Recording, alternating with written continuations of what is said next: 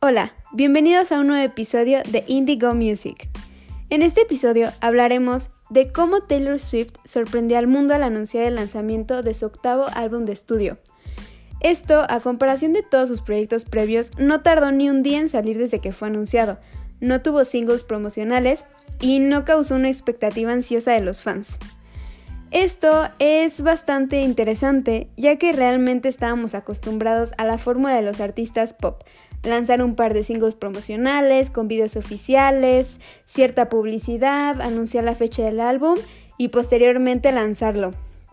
Esta fórmula parecía perfecta, pero Taylor Swift demostró claramente que siempre se pueden hacer las cosas diferente. Escuchémoslo.